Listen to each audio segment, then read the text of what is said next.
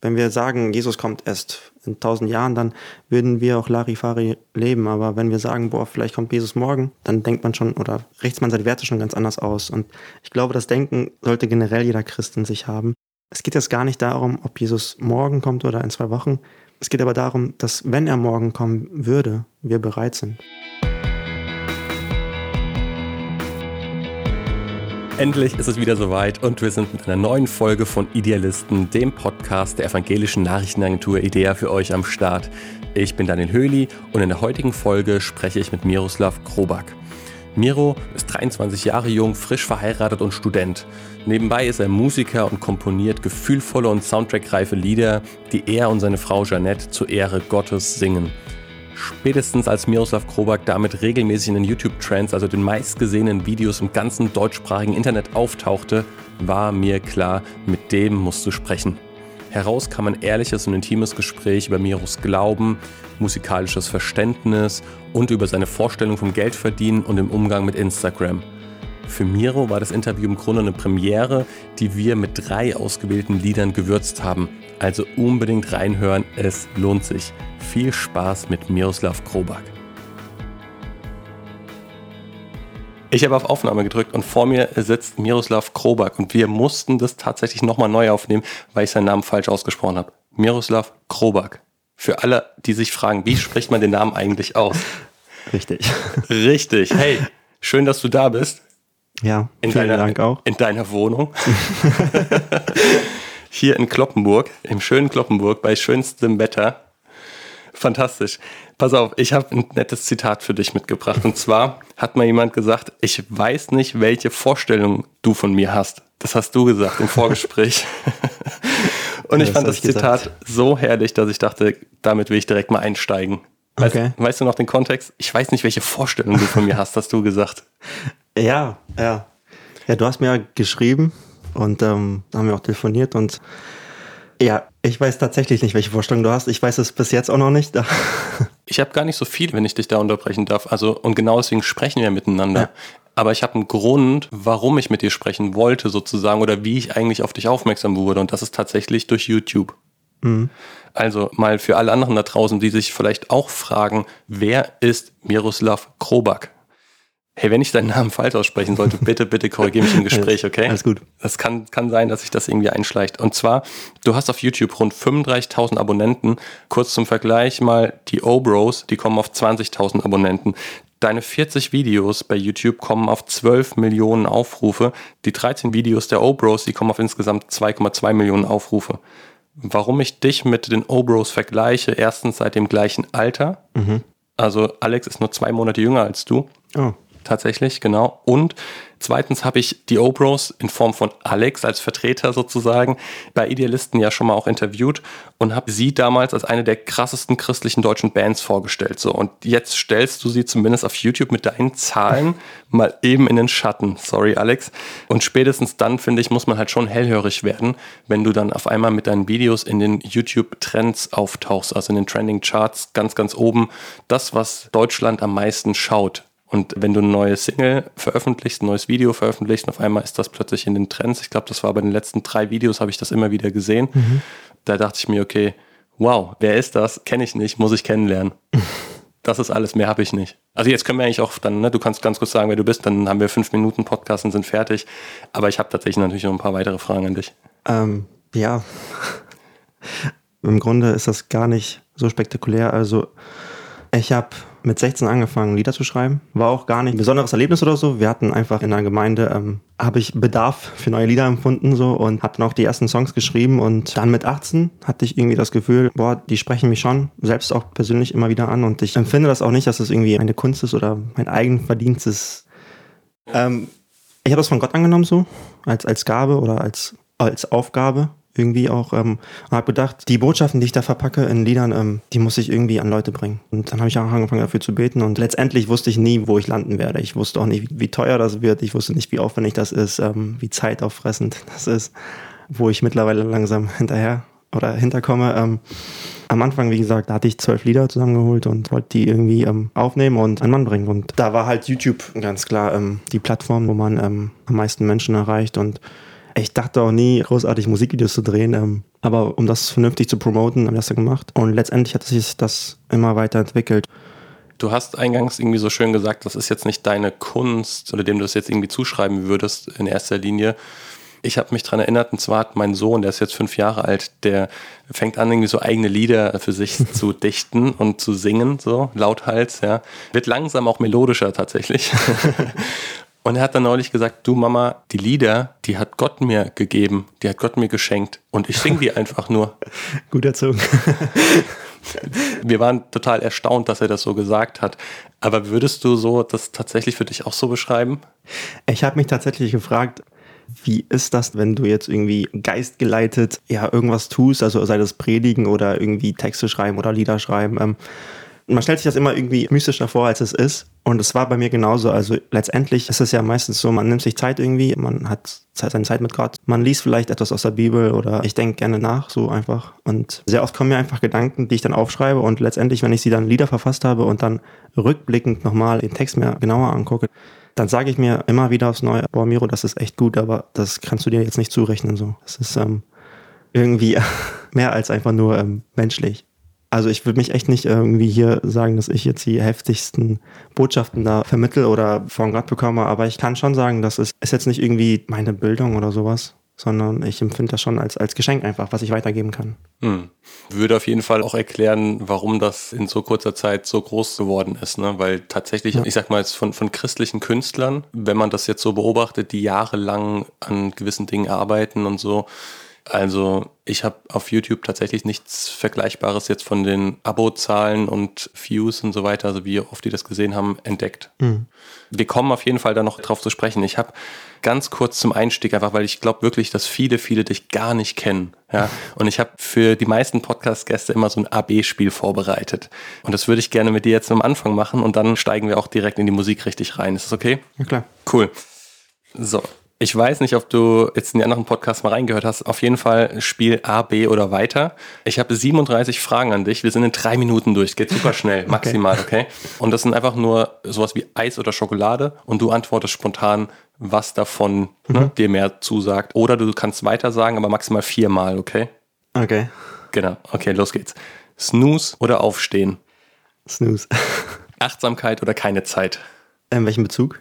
Achtsamkeit oder keine Zeit? Ganz spontan. Achtsamkeit. Helm oder kein Helm? Kein Helm. Alt oder neu? Neu. Urlaub oder arbeiten? Urlaub. Faulenzen oder schaffen? Schaffen. Chaotisch oder ordentlich? Ordentlich. Berge oder Meer? Berge. Land oder Stadt?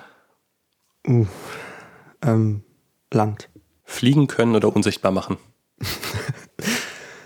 unsichtbar machen. An oder aus? An. Online oder offline? Offline. iOS oder Android? iOS. Facebook oder Instagram? Instagram. WhatsApp oder anrufen? Anrufen. Fleisch oder vegetarisch? Fleisch. Vegane Wurst oder keine Wurst? Keine Wurst. Bio oder regional? Ähm, regional. Flugscham oder Zugstolz? Ähm, Zugstolz. Reisen oder zu Hause? Reisen. Kochen oder bestellen? Kochen. Halb voll oder halb leer? Halb voll. Optimist oder Pessimist? Optimist. Optimist oder Realist? Optimist. Träumer oder Macher? äh, Träumer. Netflix oder Amazon Prime? Amazon Prime. YouTube oder Amazon Prime? YouTube. Lesen oder schreiben? Äh, schreiben im Sinne von komponieren. Buch oder E-Book? Buch. E-Book oder Hörbuch? Mm, E-Book. E-Book oder Podcast? Podcast. Bier oder Wein? Weiter. Feiern oder chillen? Ähm, chillen. Singen oder tanzen? Singen. Gitarre oder Klavier?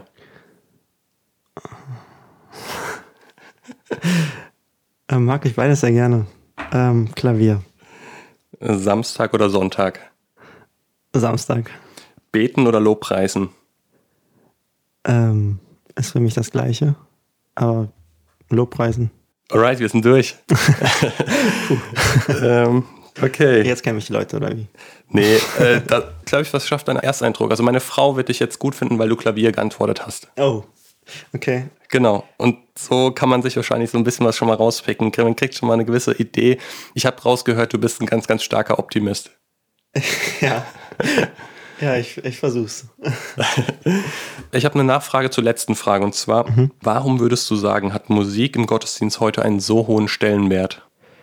Ähm, naja, nirgendwo, glaube ich, wird mehr gesungen als in der Kirche. Meine Wahrnehmung wäre jetzt, dass es heute sogar noch mehr geworden ist oder dass, dass der ja. Stellenwert von Musik einfach in den Gemeinden, in den Kirchengemeinden wirklich sehr, sehr groß ja. geworden ist.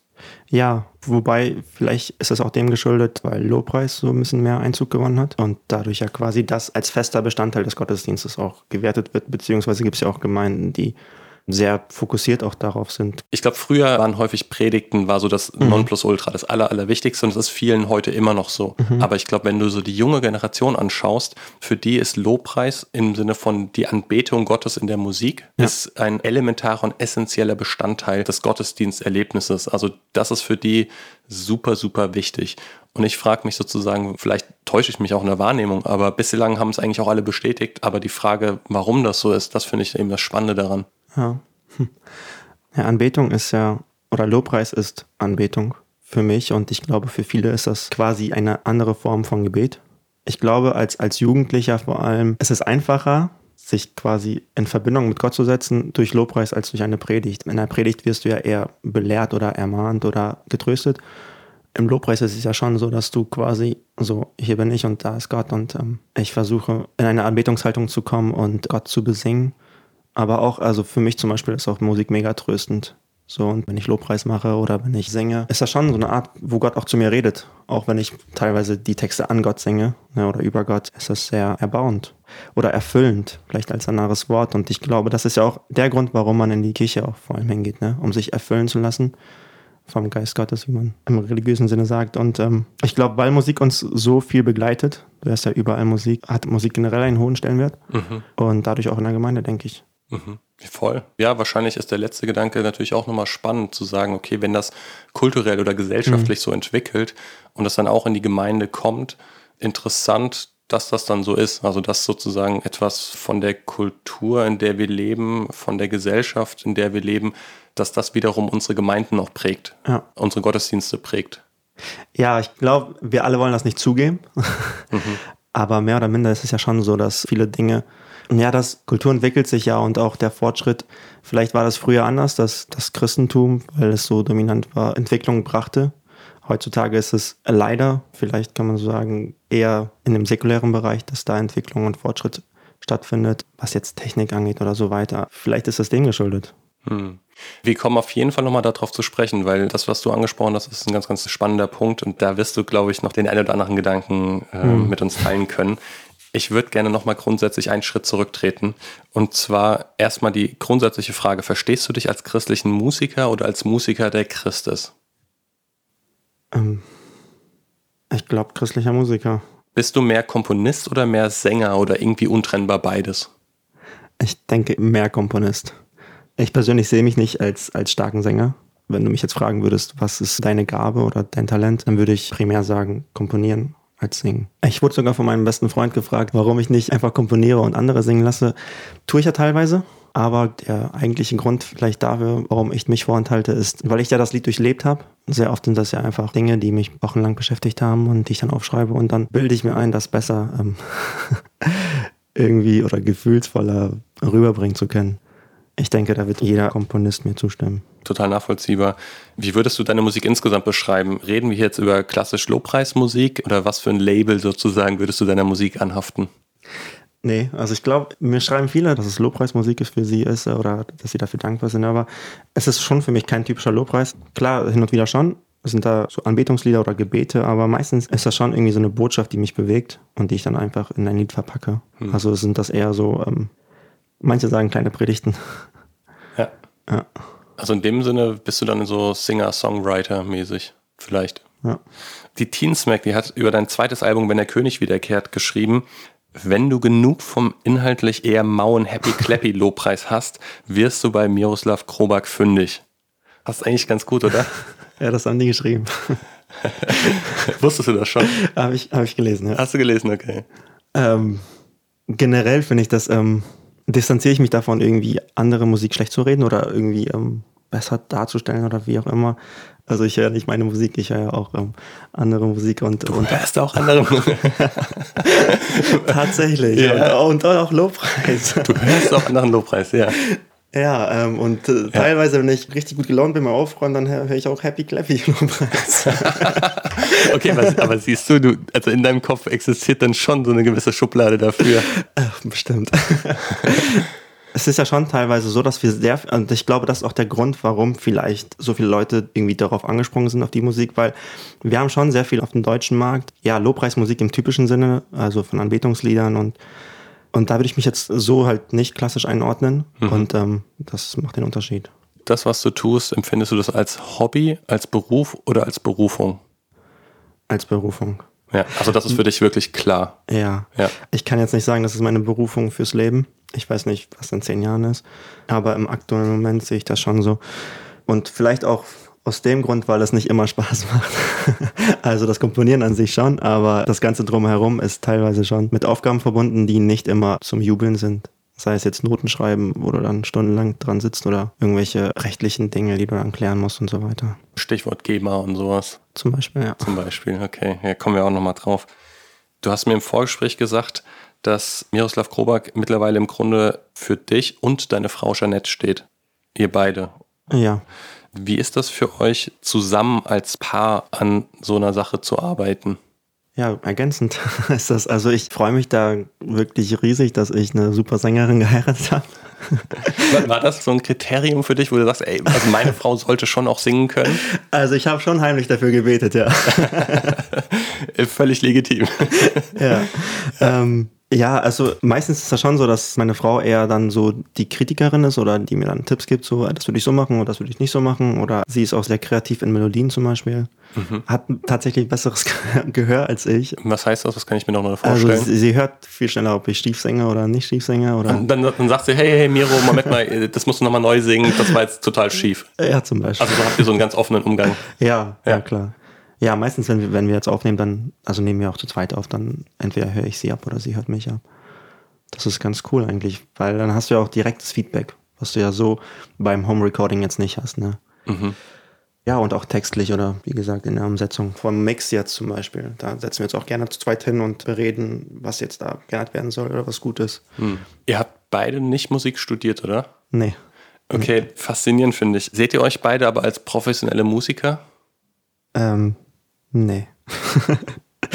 nee, definitiv nicht. Also, ich kann Klavier spielen, aber ich kann nicht wie ein Profi Klavier spielen. Ich kann Gitarre spielen, aber nicht wie ein Profi Gitarre spielen. Ich kann singen, aber ich kann nicht wie ein Profi singen. Und das ist, meine Frau kann für mein Empfinden schon sehr gut singen, aber wir hatten jetzt keine akademische Ausbildung. Wir hatten, also ich hatte in der Vergangenheit jetzt hin und wieder Gesangsunterricht oder auch Klavierunterricht.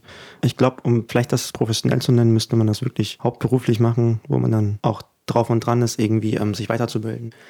Warum studierst du das dann nicht, habe ich mich gerade gefragt. Also du hast mir gesagt, du studierst Pädagogik. Ja. Warum studiere ich das nicht? Es ist deine Berufung. Du bezeichnest dich nicht als professionell, obwohl du im christlichen Bereich auf YouTube, ich kenne keine andere christliche Band oder so, die mehr Abonnenten hat. Und äh, doch studierst du es nicht. Also vielleicht Ja. hast du es einfach nicht nötig, kann ja sein, aber ich, ich Vielleicht habe ich Angst. wovor hast du Angst? Ähm, dass ich mich irgendwie zu einseitig, ähm, ja, hin, klingt blöd, ne? Dass ich mich zu einseitig hingebe oder hineinsteige in Musik und alles andere vergesse. Weiß nicht, vielleicht ist das der Grund. Also, man hört das ja, man, dass man als Musiker jetzt nicht wirklich, ähm, also man sagt ja, Musiker haben nie Geld.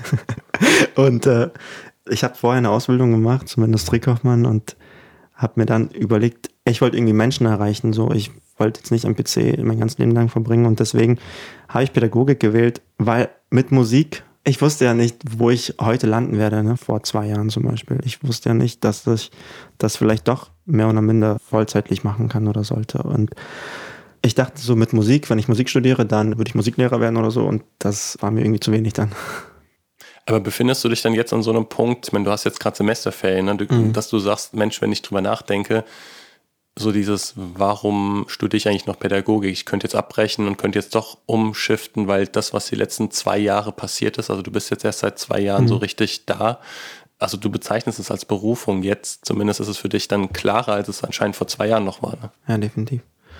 Ich glaube, ich habe Angst auch, wenn ich das, wenn ich das studiere und wenn ich da mich jetzt vollzeitlich irgendwie investieren wollen würde, wenn ich das zum Beruf machen würde, dann würde ich schnell abhängig werden von den Finanzen oder vom Geld und ich würde, also das ist meine Vorstellung, ich glaube, ich würde dann Lieder schreiben, damit ich über die Runden komme, anstatt Lieder zu schreiben, um Botschaften, die ich durchlebt habe, hm. zu vermitteln. Verstehst du das? Ja, voll. Könntet ihr denn, wenn ihr wolltet, aktuell davon leben oder wäre das zu weit weg? Ja, Musik ist halt, oder in dem Bereich ist das halt nie gewiss. Also ein Monat läuft's gut, der anderen nicht so. Das kannst du halt nicht sagen und erst recht nicht irgendwie in Bezug auf ein Jahr oder zwei Jahre. So. Hm. Also ne, zum Beispiel die O-Bros sagte mir Alex und ich war ein bisschen überrascht, weil ich hatte eigentlich mit Gegenteiligen gerechnet, aber mhm. sagte mir, nö, die können davon leben. Ja. Äh, trotzdem studieren auch beide tatsächlich. Wie lange machen die das, weißt du das? 2017 äh, war das, glaube ich. Ich müsste es eigentlich okay. wissen, ja, aber ja. schon eins, zwei Jahre länger. Ja, bloß was machst du denn, wenn du jetzt einen Hype erlebst am Anfang und in drei Jahren nicht mehr? Ne? Dann musst du schon dranbleiben. Und wenn du dranbleibst, dann produzierst du nicht mehr aus, aus ähm, freien Willen sozusagen, sondern weil du dranbleiben musst. So, davor habe ich, glaube ich, Angst. Vielleicht ist das, vielleicht ist das mein Hauptargument. Hm. Ja, interessant. Müsste man eigentlich den Alex jetzt gleich mal fragen sozusagen, weil deren drittes Album, was sie veröffentlicht hatten, heißt tatsächlich kein Hype. und dann hatten sie eigentlich die große Tournee geplant und dann kam Corona.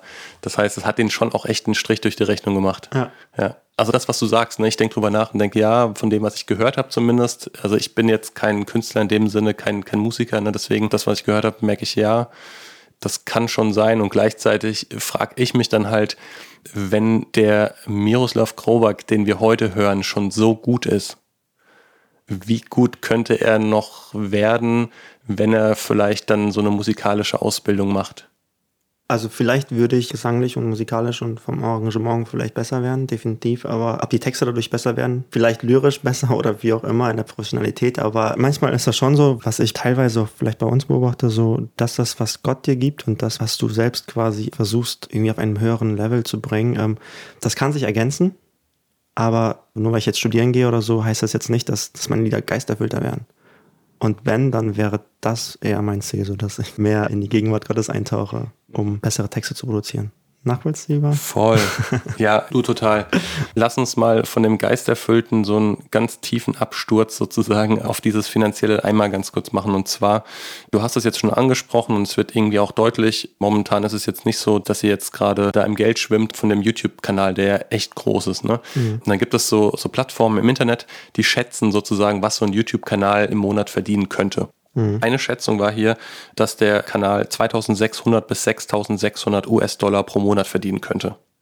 Und ich habe mir dann in dem Moment gedacht, so, wenn du das jetzt hörst, ja, denkst du dir dann so im Leben nicht? Oder sagst du so, okay, wenn ich das jetzt nicht studieren muss und das so für in Anführungszeichen nebenbei, dann nehme ich das auch gerne mit. Also vielleicht stimmt das, kann ich ehrlich gesagt gar nicht sagen, weil ich habe ja keine Werbung. Also du hast deine Videos alle entmonetarisiert genau. bei YouTube. Das heißt, keine Werbung wird davor geschaltet und dementsprechend wirst du auch nicht an irgendwelchen Einnahmen, Werbeeinnahmen beteiligt. Auf YouTube nicht, genau. Genau, ja. Warum hast du das gemacht? Also ich verurteile überhaupt nicht Leute, die das machen vorab, aber irgendwie konnte ich persönlich damit nicht klarkommen, wenn vor einem christlichen Lied erstmal Werbung über ein Spiel oder im schlimmsten Fall irgendwie eine sexistische Werbung oder sonst was kommt. Ähm, da habe ich mir gesagt, ich verzichte lieber drauf und vielleicht segnet das ja Gott. So in dem Sinne. Ganz sicher tut er das, glaube ich. Also, also fragst du dich dann nicht manchmal so, wenn du jetzt, wo du dir die Zahlen anschaust und denkst so, ach, so insgeheim so ein bisschen was mitgenommen hätte ich ja schon gerne. Nee, eben, also tatsächlich nicht, weil ich habe mir am Anfang diese Frage gestellt und ich habe mal gelernt, bestimmte Fragen einmal im Leben zu beantworten und dann einfach äh, abzuhaken. Und das war für mich so eine Frage, okay, die hake ich jetzt ab ich entscheide mich für Nein und dann denke ich auch nicht mehr darüber nach. So habe ich das in dem Fall gemacht. Hm. Das heißt schon, also ne, so wie du von Anfang an beschrieben hast, du sagst, die Lieder, im Grunde ist es ein Geschenk von Gott. Du gibst dieses Geschenk an die Menschen da draußen weiter, willst selber da jetzt gar nicht irgendwie groß dran verdienen, siehst auch die Gefahr, dass du dich da, wenn die Finanzen zu viel Raum bekämen, dass das vielleicht dich dann davon ablenkt im Grunde und das Ganze wieder verdirbt, was ja. eigentlich Schönes entstanden ist. Also mein Traum war es, dass sich das ganze Projekt oder die ganze Musik selbst finanziert. Und das tut es gerade auch ohne YouTube-Einnahmen. Mhm. Und daher. Sogar auf GEMA-Einnahmen verzichtest du, ne? Also du könntest ja bei der GEMA gemeldet sein und dann, wenn es im Gottesdienst ja. gespielt wird, würdest du auch dafür dann, weiß ich nicht, wie viel 0,0 Cent Beträge das ja. dann wären. Ja, ich habe mich tatsächlich gegen GEMA entschieden, weil ich dachte so, bevor dann ich das quasi bei der GEMA anmelde und die Leute dann das sozusagen illegal machen, sollen die das lieber frei ins Gewissens machen. Und zum Beispiel auch die Noten sind, äh, da ist ein Copyright drauf, aber die dürfen das kopieren sozusagen. Die gibt es auf deiner Webseite für 0 Euro. Nee, die Noten nicht, die Texte schon. Ah, die Texte, okay. Genau. Ach, aber jetzt zum Beispiel, ja, wenn du okay. ein Notenheft kaufst, dann kannst du dir einfach auch frei kopieren oder wenn du jetzt eine PDF kaufst oder sowas. Ich höre damit so ein bisschen raus, wirtschaftlich, finanziell machst du hier quasi, im Grunde könnte man sagen, einiges falsch in Bezug auf deine musikalische Karriere. Aber da du das eben nicht als Beruf im Sinne von, jetzt will ich auch Karriere machen, siehst, sondern als Berufung, hast du auch diese Ambition in dem Moment gar nicht. Ja, ich glaube, das verhilft mir da ganz gut. Ich meine, das ist total äh, spannend, äh, einfach das zu verstehen, weil du damit natürlich einen anderen Kurs einschlägst als viele andere christliche Musiker. Also weißt du, viele Musiker hören zum Beispiel mit Samuel Rösch, habe ich auch gesprochen hier im Podcast, und er sagte auch, er konnte, das war vor Corona, er konnte davon leben. Ja. Die Band König und Priester vor Corona konnte davon leben, so äh, wie ich es gehört habe. Und das gleiche bei den O-Bros auch. Und das motiviert natürlich viele andere junge Musiker zu sagen, cool, ich kann christliche Musik machen und ich kann davon leben, ist doch fantastisch. Dann kann ich quasi mein Hobby zum Beruf machen, sagt man sozusagen in der säkularen Welt gerne. Dann kann ich quasi meinen Traum wahr werden lassen und mich Vollzeit dem Ganzen widmen und hingeben. So. Also das Witzige daran ist halt, du machst das eher so, nee, eigentlich versuchst du es kleiner zu halten, also gibst dem gar nicht so viel Raum und es ist doch größer geworden. Ja, das, es zieht mich immer mehr rein sozusagen. Also am Anfang dachte ich nie, dass ich irgendwie jeden zweiten Tag sitzen werde und E-Mails beantworten werde und CDs verschicken werde oder so, ne? Also E-Mails beantworten, heißt das Fanpost oder Bestellungen oder was ist das im Groß? Ja, Fanpost kann man schon sagen. Ja. Kommt die aus aller Welt oder, oder was ist? Mir schreibt leider kaum jemand Fanpost. Ja, tatsächlich, also klar, meistens aus Deutschland, aber auch jetzt irgendwie Mexiko oder. Und dann nimmst du dir die Zeit und antwortest drauf. Also es gibt so zwei Menschenarten. Manche Menschen haben auf dem Handy ganz viele Nachrichten offen und andere arbeiten die mal ab. Und ich bin eher so der- ich mag nicht da, wenn die kleinen Zahlen da stehen und dann arbeite ich immer die Mails ab. Aber eine Sache ist einfach wirklich genial, die mir vorher nie bewusst war. Also ich dachte irgendwie nicht, dass wir in Deutschland so viele Christen haben, beziehungsweise Christen, die äh, es noch ernst meinen. Und durch diese sozusagen Fanpost oder durch diese Mails habe ich schon verstanden, wow, da sind schon sehr viele Menschen, die, ähm, die doch irgendwie Durst haben, die doch irgendwie ähm, Gott noch lieben und für eine Erweckung beten. Das hat mich persönlich selbst noch mehr motiviert, so Hm. als Christ. Christen, die es ernst meinen. Das ist jetzt schon nochmal ein Zusatz, ne? Also ich glaube, ich verstehe dich, aber was genau meinst du damit? In Deutschland ist es ja schon so, dass wir sehr viele christliche Werte haben und dann auch leicht uns ja als Christen nennen, aber als ernster Christ bezeichne ich vielleicht Menschen, die sich als wiedergeboren bezeichnen, die schon versuchen, Gott zu suchen. Ja, und im Grunde für das Reich Gottes sich einsetzen. Hm. Ich hatte mich mal im Vorfeld gefragt, Samuel Rösch ist zu The Voice of Germany gegangen, hat das Ding gewonnen, den Contest, und habe mich gefragt, ob du das auch machen würdest. Meine Vermutung ist fast, dass du Nein sagen wirst, aber kannst mich auch gerne korrigieren. Nein, war schon richtig. Ja. Würdest du auch so ganz normale, säkulare Radiolieder, würdest du sowas singen oder sagst du, nee, sorry, aber das singe ich nicht? Nee, will ich nicht singen. Ja. Also, wozu? Ja, ja. Deinen christlichen Standpunkt, den du hast, den vertrittst du ja gerade auch wieder sehr überzeugt, ja, und sehr entschieden. Bist du dafür auch schon mal angefeindet worden? Also du hast von Fanpost gesprochen, kriegst du auch so richtig so Hate-Mails? Von Atheisten jetzt? Oder Von wem auch immer, keine Ahnung. Nee, ich, ho ich hoffe nicht von Christen. tatsächlich nicht? Nee. Mm-mm. Weil, also du bist zum Beispiel auch auf Instagram, ne? Und ich Ja. denke mir so, wenn man da unterwegs ist, also jetzt nicht so wahnsinnig aktiv, aber grundsätzlich hast du ja eine gewisse Sichtbarkeit, du hast eine gewisse Reichweite und normalerweise ist es ja schon so, dass du ab einem gewissen Bekanntheitsgrad auch Gegenwind bekommst. Ja, habe ich auch erwartet, aber irgendwie hat mich da Gott echt verschont. Okay. Noch einen gewissen Welpenschutz vielleicht. Ja, den nehme ich gern. Ja, es ist doch, ist doch gut. Hey, es darf auch ruhig mal so laufen, oder? Ich meine, klar, es sind nicht alle Menschen, die jetzt Juhu schreien oder so, aber tatsächlich, meistens, wenn ich irgendwie Menschen begegnet bin, jetzt sei es in der Uni irgendwie, also die jetzt nicht Christen sind und die das mitbekommen haben, dann, ja, dann sagen die, wow, cool, dass du es geschafft hast, irgendwie ähm, größer rauszukommen oder in dem Sinne. Also die haben dann schon auch Respekt davor, wenn die sehen, hey, der Typ hat irgendwie mal 35.000 auf YouTube und ich selber habe nur 12 Abonnenten. Ja. Also das, das, hilft dann auch ein bisschen so, sag mal, so eine gewisse Credibility, so eine gewisse, hey, den kann man ernst nehmen, ja. Also. Okay, dafür fände ich das jetzt vielleicht nicht, aber ich finde es cool, dass ich, ähm, also mittlerweile komme ich dadurch, was ich mache, sehr schnell zum Gespräch über den Glauben, über das Christentum, ne? weil man fragt, was machst du? Und dann sage ich, ja, ich bin Musiker. Und das erste, was man macht, ist ja googeln und dann kann man sehr schnell da ins Gespräch kommen, was ich als sehr coolen Nebeneffekt empfinde. Mhm. Also das heißt, wenn dich im Studium jemand fragt, so und was machst du sonst so? Und dann sagst du gerne auch, hey, Musiker. Ja, und dann fragen die, was für eine Musik? Und dann sage ich, ja, christliche Musik. Ja, aber du sagst nicht Lobpreismusik. Nee. Weil es ja nicht die Gattung ist, die du dir selber zuschreiben würdest. Ja gut, aber ich glaube, ein Nicht-Christ würde auch mit Lobpreismusik nicht so viel anfangen können. Wäre für dich auch Musik ohne explizit christliche Inhalte denkbar? Ja, das ist vielleicht eine philosophischere Frage. Ich habe darüber mal nachgedacht. Mein Wunsch ist es ja, Menschen zu erreichen. Und wenn ich zum Beispiel jetzt einen Text schreibe, der nur den Sprachgebrauch aus der Bibel beinhaltet, kann ich mir vorstellen, dass sehr viele Menschen in der Welt oder Nichtchristen äh, damit vielleicht nicht so viel anfangen können. Und da bin ich jetzt zum Beispiel auch gerade aktuell dran, Lieder zu schreiben, die vielleicht einfach mehr in den Alltag greifen, mehr den Sinn des Lebens hinterfragen oder das Glück, was ja jeder sucht.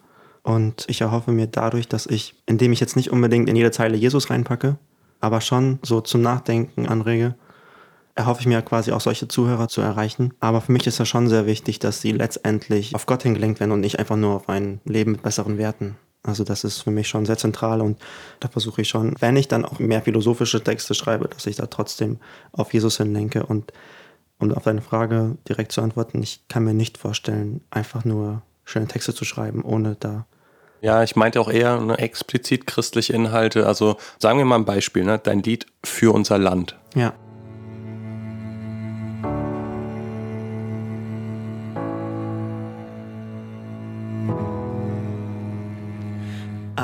Einigkeit, Recht und Freiheit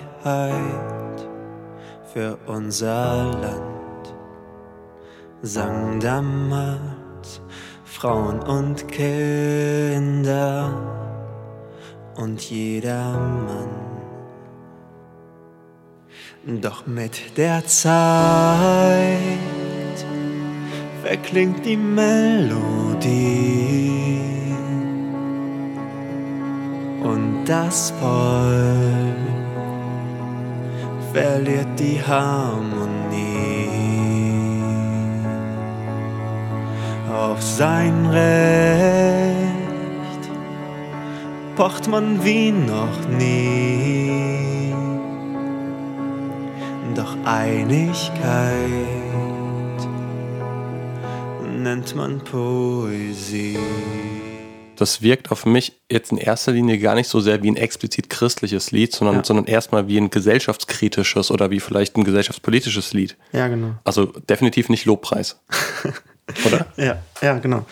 Ja, das war also ganz bewusst war das, ne? Ja. Ähm, letztendlich will ich die Menschen erreichen und ich glaube nicht, dass ich ungläubige Menschen erreiche, indem ich ähm, wirklich explizit jedes Mal ähm, den Namen Jesus erwähne oder Gott. Mhm.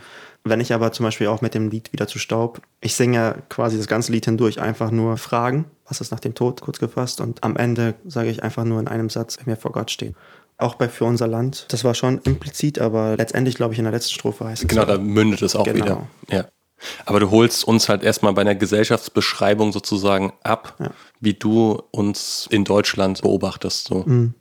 Ich würde da gerne auch mal eine Nachfrage stellen. Und zwar hast du in der Liedbeschreibung zu diesem Lied, hast du auf YouTube geschrieben, mag einer sagen, es sei provokativ, zu überspitzt, zu weit ausgeholt. Mhm. Doch im Grunde möchte ich kein Urteil sprechen. Mein Ziel ist es eher, dass wir anfangen nachzudenken, dass wir uns vor den Spiegel stellen und uns möglicherweise fragen, ob nicht zu vieles eigentlich vielleicht doch Fassade ist. Was meinst du damit? Also wir nennen uns in Deutschland schon Christen, ne? Die ja. Gesellschaft. Ich meine, zumindest war das vor ein paar Jahren noch so. Und ich glaube, uns geht es allen sehr gut in Deutschland. Ne? Ich glaube, ähm, das ist ja auch Tatsache, dass wir einen guten Lebensstandard haben. Und die meisten Menschen scheinen ja auch glücklich zu sein. Sehr oft ist das so, wenn du Menschen ansprichst und denen was von Jesus erzählen willst, dann merkst du, wow, denen geht's so gut. brauchen die überhaupt noch Jesus? Und klar brauchen die Jesus, aber das sehen die ja in dem Moment jetzt nicht, ne? weil, weil denen ja gar nichts fehlt. Und du fängst ja auch erst dann zu suchen an, wenn du merkst, dass dir etwas fehlt. Und ich glaube, dass sehr viele Menschen nach Glück streben, vielleicht auch äußerlich glücklich scheinen, aber man kennt es ja, dass man vor Leuten lächelt, aber dann wenn es still wird um einen, dann fängt man an, mit anderen Gedanken zu kämpfen. Und ich glaube tatsächlich, auch weil ich ja Pädagogik studiere und mir mehr oder weniger bewusst ist, wie viele Menschen mit Depressionen leiden oder mit anderen sozialen Problemen, Dingen, die sie belasten, gehe ich stark davon aus, dass sehr viele Menschen einfach nur einen Schein geben, dass sie glücklich sind, aber letztendlich mehr brauchen. Okay, und für dich ist aber dann vom Verständnis einfach dieses Mehr, wo du sagst, okay, spätestens hier, da kommt jetzt wieder Jesus ins Spiel, wo du sagst, das ist doch die Antwort. Ja, ja. Amen. Okay. für unser Land. Das beginnt ähnlich wie die deutsche Nationalhymne. Allerdings singst du nicht Einigkeit und Recht und Freiheit für das deutsche Vaterland, sondern du singst Einigkeit, Recht und Freiheit für unser Land. Du selbst bist in der Ukraine aufgewachsen, mit sechs Jahren nach Deutschland gekommen. Betrachtest du Deutschland als deine Heimat? oh, da möchte ich jetzt keinen enttäuschen. ähm, das ist die Schwierigkeit, glaube ich, bei den meisten ähm, Immigranten sich für eine Identität zu entscheiden. Ist in der Nationalmannschaft, ne? ist immer eine ja. schwierige Kiste, wenn du aus zwei Ländern kommst oder die Eltern und du hast ja. zwei Pässe oder wie auch immer und dann irgendwann muss sollst du dich entscheiden. Definitiv schwierig, ja. Also ich habe einen sehr guten Bezug zu meinem Heimatland Ukraine in dem Sinne, aber wo ich geboren werde, das nenne ich jetzt Heimatland, aber ich bin hier schon, wie viel?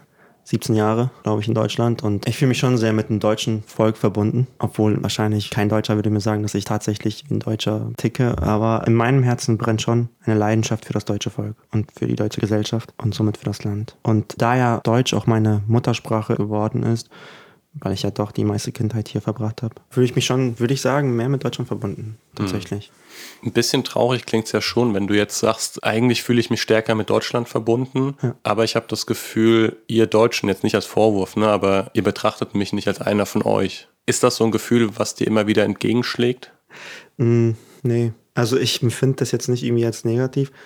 Ich werde auch als Deutscher aufgenommen, aber sobald ich meinen Namen sage, dann merkt man schon so, okay, das ist irgendwie ähm, nicht von hier so der Name. So. Und ähm, ja, spätestens da fällt das auf, aber ich nehme das jetzt nicht negativ auf. Ich glaube, ich habe mich letztlich damit eingefunden, dass ich mir sage, wir sind eh hier Fremde auf Erden, wie man es so schön sagt, und mhm. dass wir letztendlich erst zu Hause sind, wenn wir bei Gott sind. Mhm. Nochmal auf deine Musik. Ich habe den Eindruck, der Miro, der weiß, wie Musik geht. Ja, der weiß, wie man coole Mucke macht. Und ich frage mich aber jetzt, woher kommt das? Du hast gesagt, ja, mit 16 hast du die ersten Lieder geschrieben. Mhm. Ich glaube, das ist ja vielleicht sogar fast schon spät. Oder frage mich zumindest, was ist in dieser kurzen Zeit tatsächlich passiert, dass das dann so steil ging. Also du bist jetzt 23, ne, für alle, die, die das noch nicht wissen. Das heißt, das liegen nicht so allzu viele Jahre dazwischen. Und ist es dann sozusagen eher, oh, da ist ein riesiges Talent und das habe ich halt dann entdeckt in diesem Prozess? Oder ist es eher ein, du bist krass gefördert worden von jemandem, der etwas vielleicht in dir gesehen hat oder irgendwie beides? Mhm. Oder, also weißt du, kannst du verstehen, warum ich das nachfrage?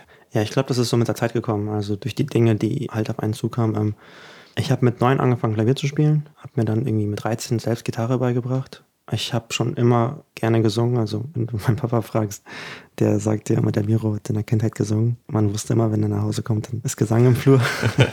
Beim Klavierspielen, mein Ziel war das quasi zu improvisieren. Also improvisieren zu können, ähm, nicht nach Noten zu spielen, sondern auf Gehör. Und das habe ich dann mit Ach und Krach nach, nach acht Jahren oder sieben Jahren Klavierunterricht geschafft, wofür ich auch Gott sehr dankbar bin, weil tatsächlich habe ich gemerkt, dass das nicht, dass das nicht der Regelfall ist. Nach Gehör zu spielen. Ja, also sehr viele nehmen Klavierunterricht, aber letztendlich bleibt das dann beim, beim Notenspielen. Ne? Klär mich mal als Laie auf, ich habe keinen Bassischen Also ich höre jetzt gerade raus, dass es halt eigentlich noch schwerer, also beziehungsweise es leuchtet mir sogar ein, wenn du jetzt keine Noten hast. Also nach Gehörspielen heißt es im Grunde einfach zum Beispiel, du singst mir ein Lied vor und ich setze mich ans Klavier und kann das direkt nachspielen. Okay. Ohne jetzt dafür irgendwie groß Akkorde rauszusuchen oder Noten. Also so wie die großen Komponisten halt eins, die das in ihrem Kopf gehört haben. Ne? Also nehmen wir Beethoven zum Beispiel. Beethoven hat ja die ganz großen Sinfonien erst dann geschrieben, als er taub wurde. ja. Ob man das jetzt so vergleichen kann mit Beethoven, weiß ich nicht. Ich wollte jetzt nicht dich direkt mit Beethoven vergleichen, um das Prinzip. Ich, guck mal, ja. ich bin ein Laie, ich kenne nur ja. ganz oben Beethoven und so. Ja, also entweder man lernt Klavier und dann lernst du nach Noten zu spielen. Ähm, und dann, wenn man zum Beispiel ein Lied jetzt covern will oder wie auch immer, dann lädst du dir Noten runter oder wie auch immer und versuchst das nachzuspielen. Wenn du improvisieren kannst, kannst du das Ganze quasi nicht einfach nachspielen, sondern du kannst es begleiten. Also du kannst einen musikalischen Background dafür schaffen, wo du jetzt nicht unbedingt die Melodie nachspielst, sondern einfach eine Harmonie schaffst, in dem, in dem man das singen kann. Und das ist eigentlich auch eine Voraussetzung, behaupte ich jetzt, zum Dichten oder zum Komponieren, weil wenn du kein Gehör dafür hast, welche Akkorde zusammenklingen, dann wird es dir auch schwerfallen zu komponieren, denke ich. Ich kenne keinen Komponisten, der 23 Jahre alt ist, jetzt schon eben eine gewisse Aufmerksamkeit bekommen hat, dass es auch richtig gut klingt so und das aber überhaupt nicht studiert hat. Ne? Also, mhm. oder gibt es das tatsächlich häufiger, dass du sagst, nee, es gibt schon auch einige Komponisten hier und da, die haben das jetzt auch nicht studiert, aber grundsätzlich machen die auch einen ordentlichen Job. Ja, okay. Also komponieren ist schon was anderes, aber so musizieren auf jeden Fall. Also, ja, musizieren ja, ja, aber weil, guck mal, deine Lieder, also ne, du redest hier echt mit einem Laien, okay? Aber du hast ja hier so ein, erstens mal Chor und der Chor ist mehrstimmig. Ich ja. weiß nicht, zweistimmig, vierstimmig? Vierstimmig, ja. Vierstimmig, ja. Allein das stelle ich mir schon unfassbar schwierig vor, sich sowas auszudenken und dann ja. noch die ganzen Instrumente, die du, also du hast ja irgendwie so ein ganzes Orchester, manchmal hast du diesen Soundtrack-Element, wo du denkst, wow, bin ich jetzt bei Herr der Ringe gelandet oder was? Also so richtig epochal. Ja, also ähm, ich habe ja Klavierunterricht gemacht, habe dann mir Gitarre beigebracht und dann habe ich einen Dirigentenkurs gestartet. Von unserer Gemeinde aus war das einfach so ein gemeindeinterner Dirigentenkurs, wo ich dann auch tatsächlich viele Musiktheorien noch verinnerlicht habe und letztendlich auch die Fähigkeit mir eingeeignet habe, Chorsätze zu verstehen, beziehungsweise zu verstehen, wie die aufgebaut sind. Man kann ja aus jeder Melodie einfach einen vierstimmigen Chorsatz machen. Ne? Das ist halt möglich, wenn du das System verstanden hast. Und ein wichtiger Zusatz wahrscheinlich. und weil ich kann es nicht. Ja, durch den Dirigentenkurs, mhm. wo wir auch dann Gesangsunterricht hatten, dann habe ich mir noch Privatgesangsunterricht organisiert. Und dadurch, dass ich in der Gemeinde jetzt auch sehr viel improvisiert habe, habe ich das quasi indirekt gefördert. So, ne? Und das kam mir dann beim Dichten alles zugute. Ne? Hm. Also das heißt, deine Gemeinde hat natürlich auch einen großen Anteil Definitiv, daran. Genau. Ja. Und was vielleicht noch zur Musik zu sagen ist, also ich mache die Musik nicht komplett alleine. Ne? Das ist jetzt schon so, dass ich äh, ein paar Freunde habe, wo wir uns, uns gemeinsam an ein Lied dran setzen. Und vor allem beim ersten Album war das auch so, da hatte ich quasi so eine kleine Band gegründet ähm, mit Leuten, die auch echt talentiert sind. Und dann, dadurch, dass wir mehrere Leute sind, entstehen auch kreativere Dinge. Und das will ich mir auch gar nicht jetzt selbst alles aneignen. Okay, trotzdem finde ich, bist du ja derjenige, bei dem die Fäden wieder zusammenlaufen. Das heißt, du musst ja schon auch ein Gefühl dafür mhm. haben, passt das zusammen, wird sich das gut anhören, mhm. lohnt sich das, das weiter zu verfolgen, wie ja. kriegen wir das zusammen? Ja, das ist schon irgendwie so ein bisschen, Vorstellungskraft, das ist quasi, wenn du, wenn du ein Haus bauen willst und du stellst dir das Haus komplett fertig vor mit Möbeln und sonst was. Und dann baust du, ne, du fängst an und du siehst es ja noch nicht, aber du baust es halt. Und genauso ist es bei der Musik. Du hast irgendwie in deinem Kopf einen perfekten Song, wo alles schön gerade klingt und schon abgestimmt ist und dann versuchst du quasi deine Vorstellung einfach zu verwirklichen. Aber guck mal, das, was du in deinem Kopf hörst, das ist ja kein Haus, das ist ja fast eher, also es ist ja mindestens eine Villa, wenn nicht sogar, ist doch so oder nicht? Egal, äh, genau, das ehrt dich ja, dass du jetzt nichts dazu sagst. So, hey, anderer Aspekt in dem Ganzen, die Musik selbst, die Technik, die Texte, die Videos, die Gestaltung. Ich finde, das mutet alles exzellent an. Sehr, sehr hochwertig, ja. Hm. Warum ist dir das so wichtig? Also das war uns von Anfang an wichtig. Wir wollten De jetzt, deiner Band und dir, meinst du? Ja, okay. beziehungsweise auch dem Videomacher jetzt. Letztendlich habe ich einen Freund, mhm. das ist kein Geheimnis, also Tobi Kewanik, und der, mit dem haben wir auch das Ganze auch aufgezogen und der hat mir auch doch sehr viel geholfen in der Gestaltung von allen Dingen und auch beim Videodreh, aber auch beim Shop und so weiter. Und da war uns auf jeden Fall von Anfang an klar, okay, wir wollen jetzt hier nicht irgendwie einfach ein bisschen versuchen, irgendwie ins Internet reinzukommen und ein paar Lieder aufzustellen, sondern wir wollten das schon so professionell, wie wir konnten, wie wir das auch finanzieren konnten, machen. Und wichtig ist es mir darum, weil heute ist der Anspruch schon sehr hoch von den Hörern. Und genauso wie für dich wichtig ist, dass ein guter Sound beim Podcast ist, genauso ist es für uns auch wichtig, dass, dass die Musik gut gemixt ist oder der Sound gut klingt. Hm. Ich habe mit Johannes Hartl zum Beispiel auch drüber gesprochen hier im Podcast. Mhm. Und für ihn ist Exzellenz super wichtig, auch Schönheit als Begriff, mhm. wo er sagt, das kommt viel zu kurz in den Gemeinden. Ja. Und hat es auch, finde ich, sehr schön dargelegt, warum. Gleichzeitig gibt es aber schon auch immer wieder diese Argumentationsebene zu sagen, hey, es ist doch alles für den Herrn und für den ist das doch auch gut genug, wenn, also so die. Für den Herrn ist, ist es doch die größte Motivation, das Beste rauszuholen. Ich finde das schade, wenn wir im Beruf jetzt irgendwie für den Chef oder so versuchen, so professionell wie möglich zu arbeiten, aber für den größten Chef im Grunde dann sagt, ja, das zweimal geübt, das passt schon so. Hm. Die letzten beiden Jahre hast du jeweils ein Album veröffentlicht. Hm. Können wir in diesem Jahr mit dem dritten rechnen oder wie sieht es da aus? Ja, als ich geheiratet habe, habe ich gedacht, das schaffe ich nicht. Letztendlich aber durch die Zeit, die mir das Studium schon ermöglicht, kann ich mir das vorstellen. Also wir sind ja auch jetzt gerade dabei. Das werden nicht alles neue Songs sein. Wir werden wahrscheinlich ein paar Singles da reinnehmen, die ich schon produziert hatte. Aber wenn es gut läuft, dann können wir schon damit rechnen. Nimm uns doch mal in diesen Prozess mit rein. Wie gehst du daran? Also hast du für dich zum Beispiel ein übergeordnetes Thema, wo du merkst, hey, das würde ich gerne als Grundlinie verfolgen? Oder sind das wirklich so einzelne Songs, die dir irgendwie kommen? Also wie kommt das von dieser Idee? Ich mache jetzt mal ein drittes Album dass du am Ende sagst, hier ist es?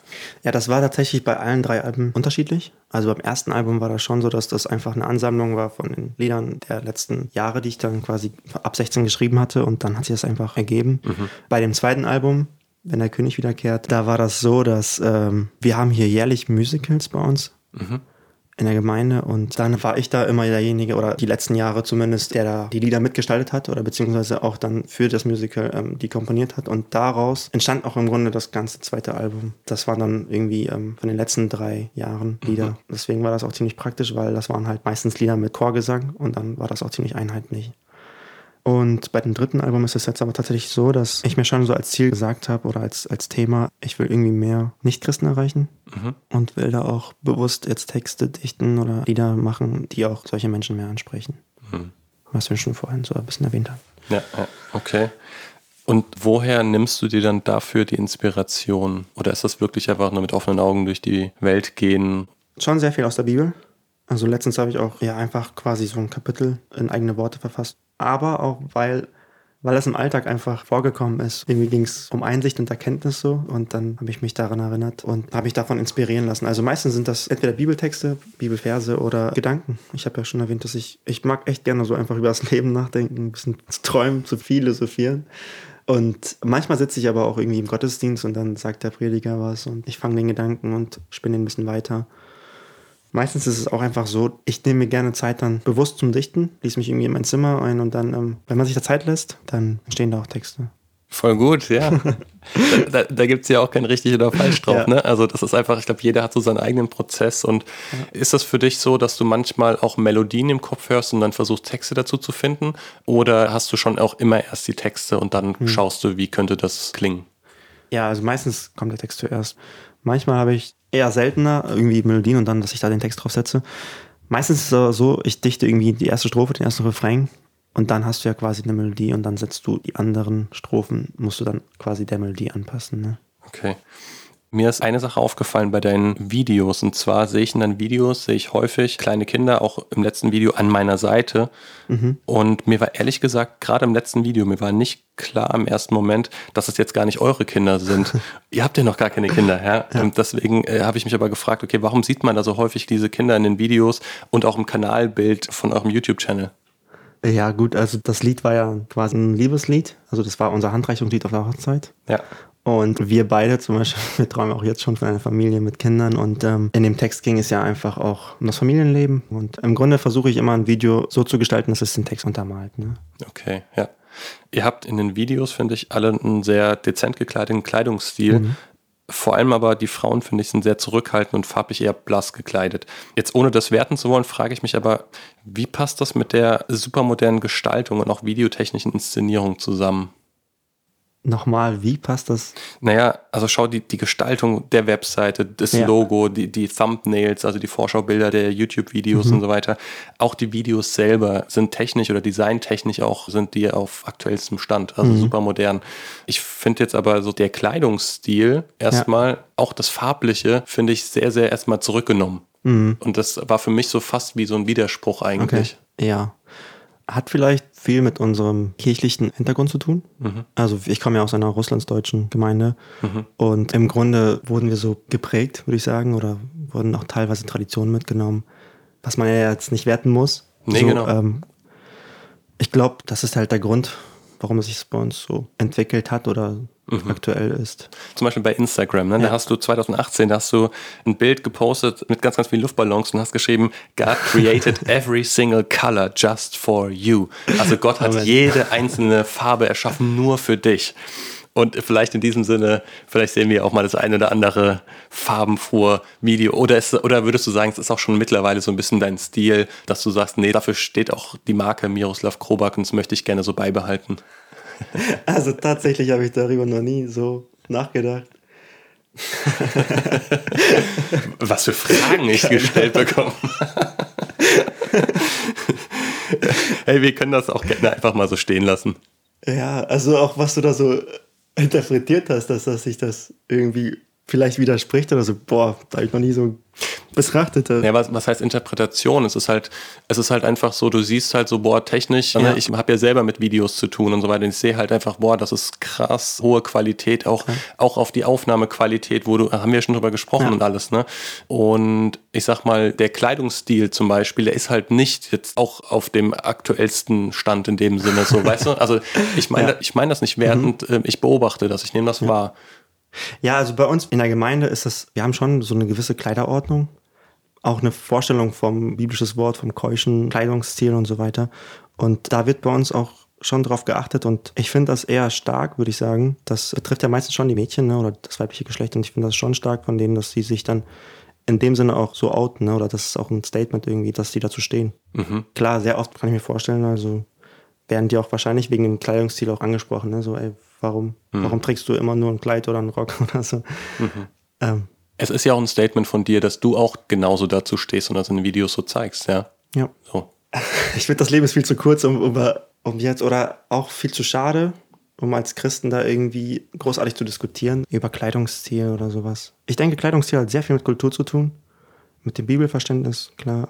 Ich habe mir da als Grundsatz genommen, ähm, keine anderen Christen in dem Sinne zu verurteilen oder mhm. zu werten, kann aber auch dahinter stehen, wie wir das so bei uns pflegen. Ne? Unsere Zeit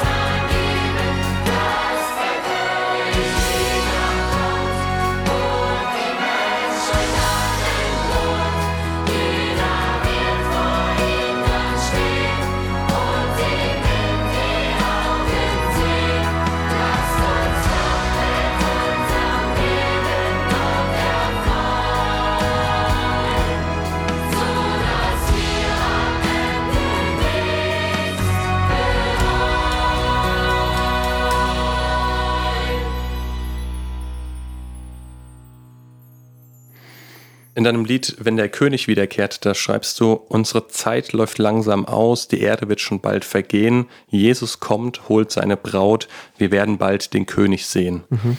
Mal abgesehen davon, dass ich noch niemanden so schön über die schaurige Endzeit habe singen hören, frage ich mich, wie du über unsere heutige Zeit denkst. Nochmal ganz konkret nachgefragt, glaubst du, ist das die Endzeit, in der wir leben? Ja, Endzeit definitiv, das hat ja Jesus schon gesagt. Im Grunde ist ja das sind die letzten 2000 Jahre die Endzeit. Okay, aber sagen wir mal so die End-End-Zeit, also dieses 5 vor 12. Okay. Ähm, so leicht lasse ich dich dann nicht raus. also ja, weißt, weißt, du, der Text, ich meine, ja, ja. die Erde wird schon bald vergehen. Das ist ja erstmal eigentlich ein total, ich finde es erstmal ein deprimierender Gedanke im ersten Moment, ja. Also mhm. das ist ja kein schöner Gedanke, weil du weißt, was in der Endzeit alles passieren wird und was für eine Zeit wir vor uns haben. Noch hast du keine Hassmails bekommen und ich wünsche dir auch, dass das so bleibt, ja. Mhm. Aber tatsächlich glaube ich schon, dass links und rechts, wenn man sich umschaut, der Gegenwind zum Teil rauer wird. So. Mhm. Ähm, und dann zeichnest du aber natürlich auch das andere Bild, zu sagen, okay, Jesus kommt, holt seine Braut, also uns, ne, und wir werden bald den König sehen. Das ist ja diese, diese Sehnsucht ein Stück weit, ja. die ich da raushöre, so, ne? Ja. Also hast du das eher einfach nur metaphorisch genommen, weil du sagst, ne, wir leben, egal ob es jetzt fünf vor zwölf ist oder ob es jetzt irgendwie erst drei Uhr nachmittags ist, ja. wir leben eh in der Endzeit? Ich glaube, aktuell beschäftigen sich sehr viele Menschen damit, ob wir tatsächlich in der End Endzeit leben. Und ich tatsächlich nicht. Weil ich glaube, dass das auch nicht unsere Aufgabe ist. Ähm, ich meine, wenn wir das Neue Testament lesen, dann dachten die damaligen Christen auch schon, dass Jesus bald kommen würde. Ne? Und letztendlich, wenn man jede Generation betrachtet, dachte das auch jede Generation. Und das ist auch richtig, glaube ich, weil wenn wir so ein Denken haben, dann überprüfen wir unsere Werte ganz stark. Ne? Wenn wir sagen, Jesus kommt erst in tausend Jahren, dann würden wir auch Larifari leben. Aber wenn wir sagen, boah, vielleicht kommt Jesus morgen, dann denkt man schon oder richtet man seine Werte schon ganz anders aus. Und ich glaube, das Denken sollte generell jeder Christ in sich haben. Und auch noch dazu, ich glaube, ich persönlich denke so ein bisschen wie Martin Luther. Und zwar, er sagte, wenn Jesus morgen wiederkommen würde, würde ich heute noch einen Baum pflanzen. Mhm. Und ich glaube, unsere Aufgabe ist es, vor allem in dieser Zeit, wo sehr viele Christen auch leider Panik schieben, doch den Fokus auf das Richtige zu, zu wenden. Es geht jetzt gar nicht darum, ob Jesus morgen kommt oder in zwei Wochen. Es geht aber darum, dass wenn er morgen kommen würde, wir bereit sind. Mhm. Voll schön. Ich lasse das gerne einfach so stehen. Wir haben eingangs ja schon darüber jetzt gesprochen, dass du jetzt das enorme Wachstum auf YouTube oder generell, dass du das so gar nicht geplant hast. Mhm. Und doch ist es ja passiert. Hast du für dich eine Erklärung, warum das so ist? Ich denke vielleicht, also im wirtschaftlichen Bereich würde man sagen, das ist eine Marktlücke. Mhm. Ähm, ich bin voll bei dir. Ich frage mich aber, was ist das für eine Lücke? Ja, also vielleicht kann man es auch anhand der Kommentare ein bisschen lesen. Das sind schon ja meistens Lieder, die eben eine klare Botschaft vermitteln. Also meistens sind es ja thematische Lieder und wir hatten ja schon vorher über Lobpreis geredet und ich mhm. glaube, das ist halt eben nicht dieser typische Lobpreis, den es ja schon viel gibt. Vielleicht entsteht da Interesse quasi auch solche Musik zu hören. Mhm. Mir schreiben schon sehr viele Leute, ähm, dass die Texte die auch halt zum Nachdenken bringen, dass die Texte sie teilweise verändern. Aber letztendlich ist das ist schon was anderes, glaube ich, als diese typische Lobpreismusik und das, deswegen vielleicht Marktlücke. Also so habe ich mir das anfangs zumindest mhm. irgendwie erklären wollen. Aber es gibt definitiv auch andere Sänger oder Komponisten, die auch schon mal, also so ähnlich wie ich gestartet haben und vielleicht jetzt nicht so eine große Zuhörerschaft haben. Und da kann ich jetzt nicht sagen, ja, ich bin der bessere Sänger oder sowas. Ich weiß nicht, ich glaube, ich erkläre es mir das mit Gnade. Mhm. Also tatsächlich ist das für mich auch noch bis heute ein bisschen ein Rätsel, muss ich auch zugeben. Wir sind schon echt tief im Gespräch drin, aber so ein paar Fragen habe ich schon noch. Und zwar hatte ich im Vorfeld als ich dich dann gegoogelt habe, ja, wie man das so schön macht. Mhm. Ähm, und dann habe ich erstmal so ziemlich nichts gefunden, so über dich. Also du selbst gibst sehr wenig von dir preis im Internet. Ich habe aber dann doch letztendlich etwas rausfinden können, und zwar, was andere eigentlich über dich suchen. Also du kriegst bei Google, wenn du deinen Namen eintippst, dann kriegst du ja eine Autosuggestion, also eine Autovervollständigung mhm. von dem, was man vielleicht mit deinem Namen in Verbindung suchen könnte. Und das speist sich tatsächlich aus realen Suchanfragen zusammen, ja. auch von der Rangliste her. Mhm. Und ich habe mir das mal notiert und fand das eigentlich ganz spannend. Tatsächlich ist an erster Stelle in Bezug auf deinen Namen kommt Miroslav Krobak Hochzeit. Die Hochzeit äh, von dir und deiner Frau Jeanette im Oktober 2020. Also offensichtlich hast du ja dann während einer Pandemie geheiratet. Wie war das für mhm. dich? Und zwar wahrscheinlich dann eben nicht die riesige Hochzeit mit ganz, ganz vielen Gästen. Ja, das war tatsächlich echt gut, weil wir hatten gerade noch die Zeit erwischt, wo das dann wieder gelockert wurde. Und wir waren sogar in dem Moment noch, wo, wo keine Maskenpflicht war in den Gemeinden. Klar, wir konnten jetzt nicht so viele Leute einladen, wie, wie man es vielleicht sonst täte, aber das war Gott sei Dank echt gut. Also auch die Verlobung und so weiter, das konnten wir echt noch in relativ freien Rahmen gestalten. War echt der schönste Tag. Okay, wow. Direkt danach folgt der Suchbegriff Frau. Was war dir bei der Entscheidung für deine Frau besonders wichtig? Das Singen haben wir jetzt schon gehört, aber mit Sicherheit gab es da vielleicht ja. noch was anderes. Ja, ich habe schon lange für meine Frau gebetet und habe auch nach und nach quasi so meine Kriterien optimiert oder ähm, verändert. Und das Wichtigste war für mich, dass meine Frau Jesus liebt, ein brennendes Herz hat für Jesus und dass sie einsichtig ist, dass sie sanftmütig ist. Ja, das sind vielleicht so ein paar mehr oder weniger biblische Begriffe, aber ich habe die halt in der Zeit so schätzen gelernt und das war dann letztendlich auch mein Gebet und und mega, mega cool von Gott einfach, dass Gott auch so direkt, also ich könnte quasi eine Liste gemacht haben mit den Eigenschaften und dann die Liste mit den Eigenschaften meiner Frau jetzt und. Ist so ähm, schade, dass ihr nicht sehen könnt, wie er jetzt strahlt, wie so ein kleiner Junge übers ganze Gesicht. ja, auf jeden Fall die schönste Gebetserhörung in meinem Leben. Ich bin mir ziemlich sicher, dass sie sich freuen wird, das zu hören. Direkt danach wirst du mit dem Suchwort Gemeinde am häufigsten mhm. gegoogelt. Mhm. Ich habe überhaupt nicht verstanden, warum. Also warum glaubst du, interessieren sich so viele dafür, in welche Gemeinde du gehst? Ja, ich glaube, weil wir Menschen sind und gerne das Schubladenmuster lieben.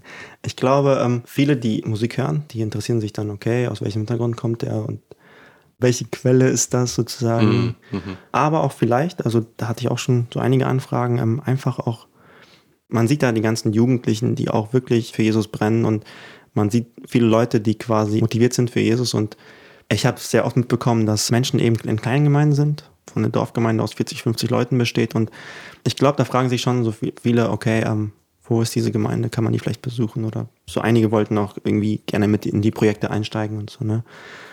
Ist das möglich? Theoretisch schon, praktisch umsetzbar ist das halt ein bisschen schwieriger, weil, also erstens lokale Schwierigkeiten. Mhm. Nee, ja, okay, aber also wenn jetzt jemand sagen würde, so. du, ich fahre nach Kloppenburg, um bei einer Ja. Choraufnahme mit dabei zu sein. Ja, also theoretisch klar, aber ähm, also zum Beispiel, ich habe es ja auch beim letzten Projekt auch nicht, nicht so gemacht, dass ich irgendwie groß veröffentlicht habe, ey, ich suche noch Leute. Ähm, Einfach dem geschuldet, weil wir auch einfach hier sehr viel Potenzial haben. Ne? Und das, Schon in den eigenen Reihen sozusagen Genau. aus der Gemeinde sind schon sehr viele musikalisch fit, wo du sagst, super, das reicht schon. ja. Und ist auch einfach vom Aufwand her am, am leichtesten. Man fragt quasi Klar. einfach in der Gemeinde, hey, wer hat Lust und Deine Gemeinde ist die FECG Kloppenburg, Freie Evangeliums Christengemeinde Kloppenburg, richtig? genau. Wie würdest du deine Gemeinde charakterisieren? Also ich habe schon sehr viel über meine Gemeinde nachgedacht. Klar, auch verglichen und so weiter. Und ich tatsächlich fühle ich mich in meiner Gemeinde sehr wohl und ähm, auch weil ich sie, wenn ich die Bibel lese, sehr bibeltreu halte. Also ähm, bei uns versuchen schon die, ähm, die Leiter quasi so bibeltreu oder bibelnah wie möglich ähm, den Glauben umzusetzen oder zu praktizieren oder die Gemeindeleitung und so weiter. Was ich halt in der letzten Zeit auch sehr schätze, ist, dass wir mehr und mehr so quasi ein bisschen aufwachen und versuchen auf die Straßen zu gehen, versuchen irgendwie evangelistischer zu werden. Ja, wir haben eine sehr dynamische Jugend, also die, ähm, die auch wirklich gefördert wird, was ich sehr gut finde. Und ja, ich, ich liebe schon unsere Gemeinde. Ist das dann zum Beispiel der Flashmob mit Immanuel, Zum Beispiel, genau. Das war, den man auf deinem YouTube-Kanal auch sehen kann, das Video? ja, das waren im Grunde alles unsere Jugendliche. Ne? Wir, haben, wir haben hier eine wirklich große Jugend aus knapp 500 Leuten. Also als- 500. Ja, also wir haben ja, ich habe ja schon bisschen im Vorgespräch habe ich dir erzählt, dass wir ja hier mehrere Gemeinden von der FECG haben und wir machen halt dann sonntags immer zusammen Jugend, ne? Und dann Ja. vor Corona-Zeiten waren dann schon 500 Jugendliche im Saal. Wow. Das ist schon, Ja, oh, sorry, aber mit der Hausnummer habe ich jetzt nicht gerechnet. ja. das ist viel. Und deswegen, deswegen haben wir auch so viel Potenzial und was auch gefördert wird und das ist echt cool. Das waren wahrscheinlich alles die ersten 500 YouTube-Abonnenten. Also ja, ich meine, wenn ich zum Beispiel Spotify oder so anschaue, wo die meiste Musik gehört wird, ist schon sehr viel in diesem Raum. Was, was ich auch cool finde, weil das gibt mir irgendwie so einen Rückhalt, ne? Mhm. Also wir haben ja schon drüber gesprochen, dass die Gemeinde, vielleicht eine Nachfrage noch, irgendwie vorwiegend eine russlanddeutsche Gemeinde ist. Für all diejenigen, die jetzt damit nicht so vertraut sind, was kann ich mir darunter vorstellen? im Grunde eine Gemeinde, die größtenteils entstanden ist durch Russlandsdeutsche, die quasi dann wieder zurück nach Deutschland kamen und dann auch hier die Gemeinde gegründet haben. Um, ist jetzt nicht so, dass da nur Russlandsdeutsche rein können oder so oder sind. Wir haben auch Einheimische. Aber ähm, um ehrlich zu sein, halt prozentual gesehen wenig, ne? Deswegen Russlandsdeutsch. Ja, okay. Ein Suchbegriff, der auch häufig vorkommt in Bezug auf deinen Namen, ist Wikipedia. Anscheinend wollen so viele gerne einen Wikipedia-Artikel von dir sehen. Also auch da wieder das Interesse an Menschen, an dir als Person. Was würdest du dir da als ersten Satz über dich wünschen? Miroslav Krobak, Punkt, Punkt, Punkt. Was sollte da stehen? Das ist ein bisschen ähnlich mit der Frage, was sollte auf meinem Grabstein stehen? Boah, weiß ich nicht. Aber interessante Assoziation. ähm, ich glaube, Miroslav Krobak ist ein Mensch, der Jesus sehr stark liebt. Wird wahrscheinlich nie so in Wikipedia verfasst. Ja, vor allem, du, okay, du hast ja noch die Herausforderung quasi Miroslav Krobak in Klammern Band oder Musiker oder, oder, oder wie auch immer.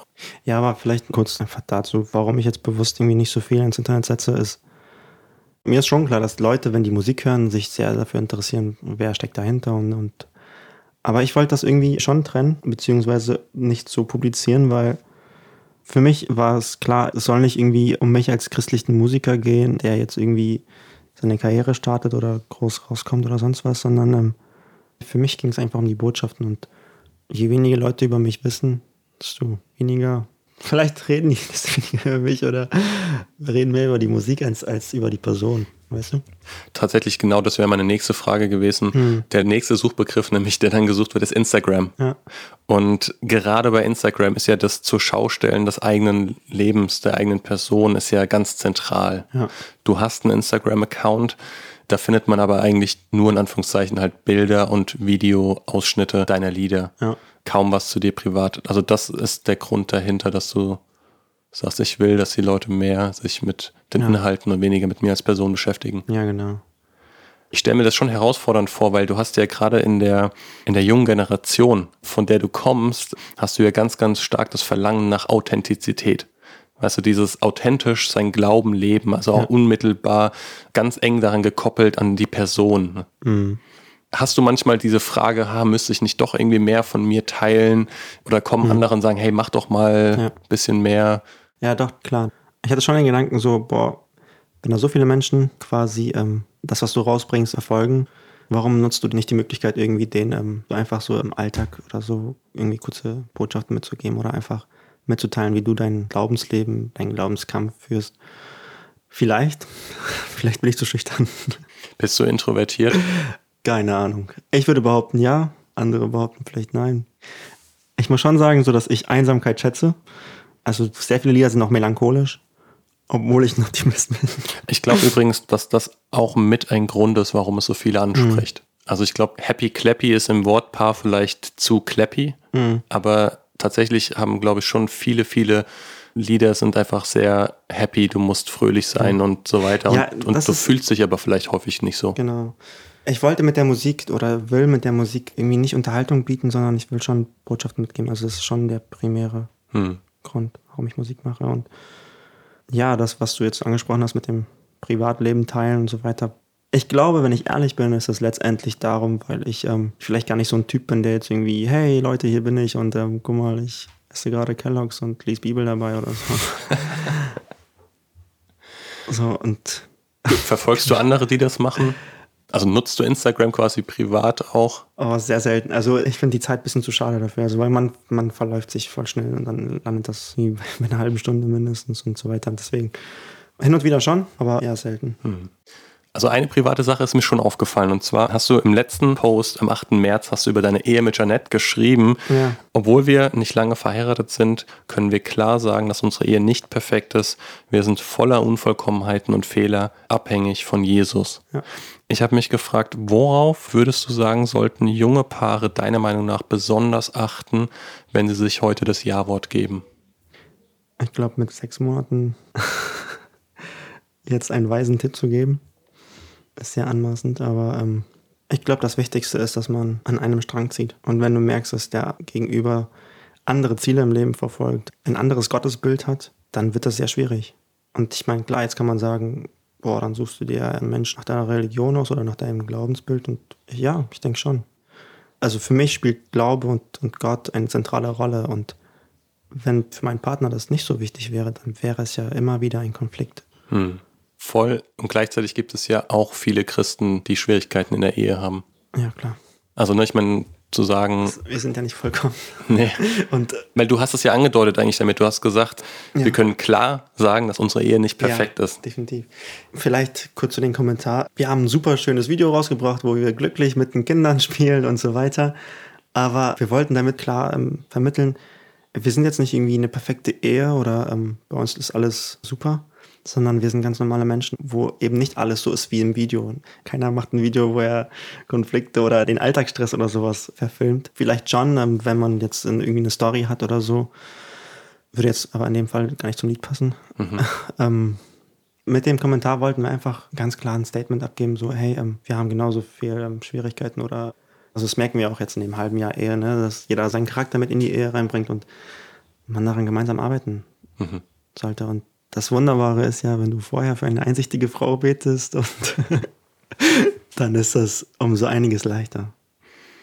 In deinem ersten Instagram-Foto, dann bin ich mit Instagram fertig, okay? Aber in dem ja. ersten Instagram-Foto, da sieht man einige Leute Arm in Arm mhm. auf einem Berg stehen. Du schreibst dazu, es lohnt sich, den Berg zu erklimmen, um von oben eine neue Perspektive zu gewinnen.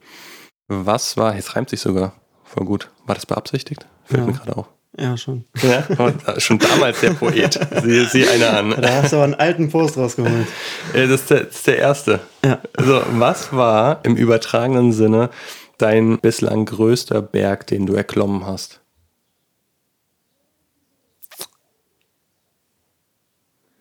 Das ist eine gute Frage.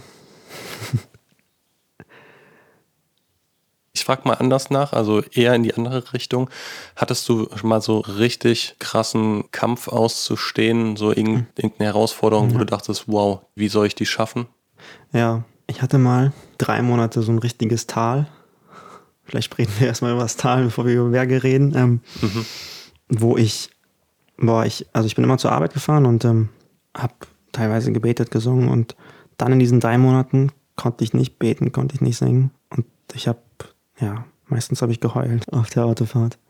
War das während deiner Ausbildung oder? Ja, ja genau, während der Ausbildung und ähm, es fing so an, ich habe mich für ziemlich fromm empfunden und dann habe ich gebetet, ey Gott, das kann nicht sein, bitte zeig mir, was ich in mir noch verändern soll, zeig mir, wie ich dir ähnlicher werden kann und da hat mir das Gott, glaube ich, gezeigt, weil er hat mir gezeigt, wie, wie schlecht ich wirklich bin, äh, wie stolz ich bin, wie, wie viele Dinge ich falsch sehe und mache. Und das hat mich übelst kaputt gemacht. Und dann, das war wirklich eine längere Phase, wo ich einfach Gott gesucht habe und irgendwie Frieden gesucht habe. Und jedes Mal, wenn ich schien, so irgendwie wieder eine Scherbe aufzuheben und zu sagen, oh, da ist ja noch was heile, dann ist es so, als ob man die nochmal hinschmeißen würde und nochmal in tausend Stücke zerschmettern würde.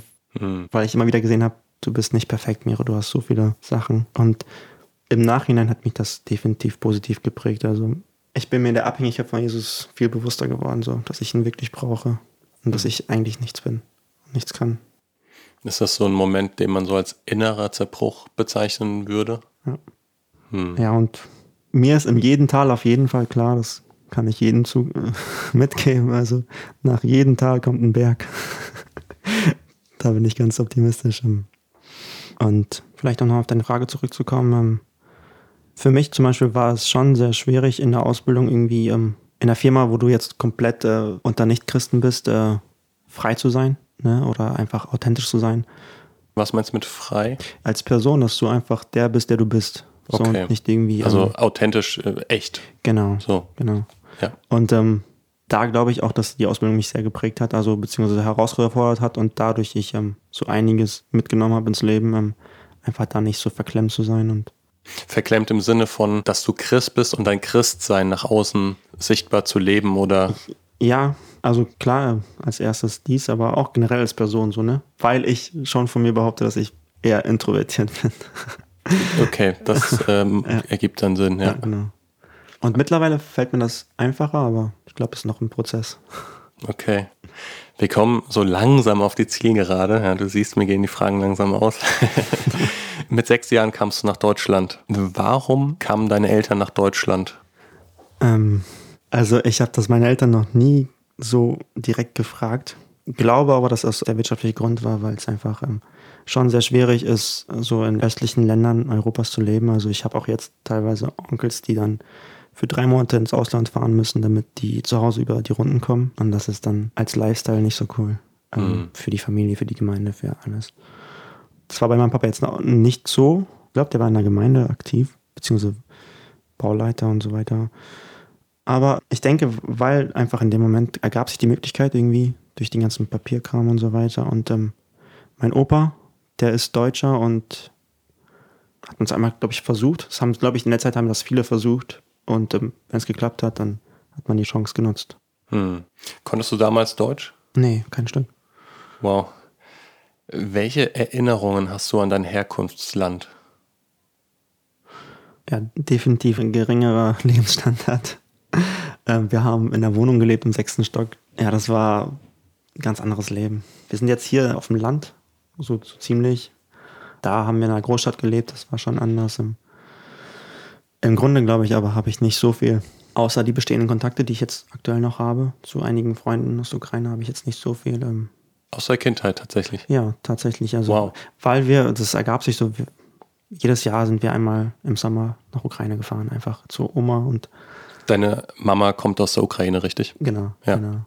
Und dann haben sich da Freundschaften entwickelt, die, die tatsächlich bis jetzt noch anhalten. Ja, falls du das sagen kannst, aber wie würdest du sagen, hat dich vielleicht diese Zeit oder auch durch deine Eltern, letztendlich durch deren Prägung wiederum, wie hat dich das geprägt?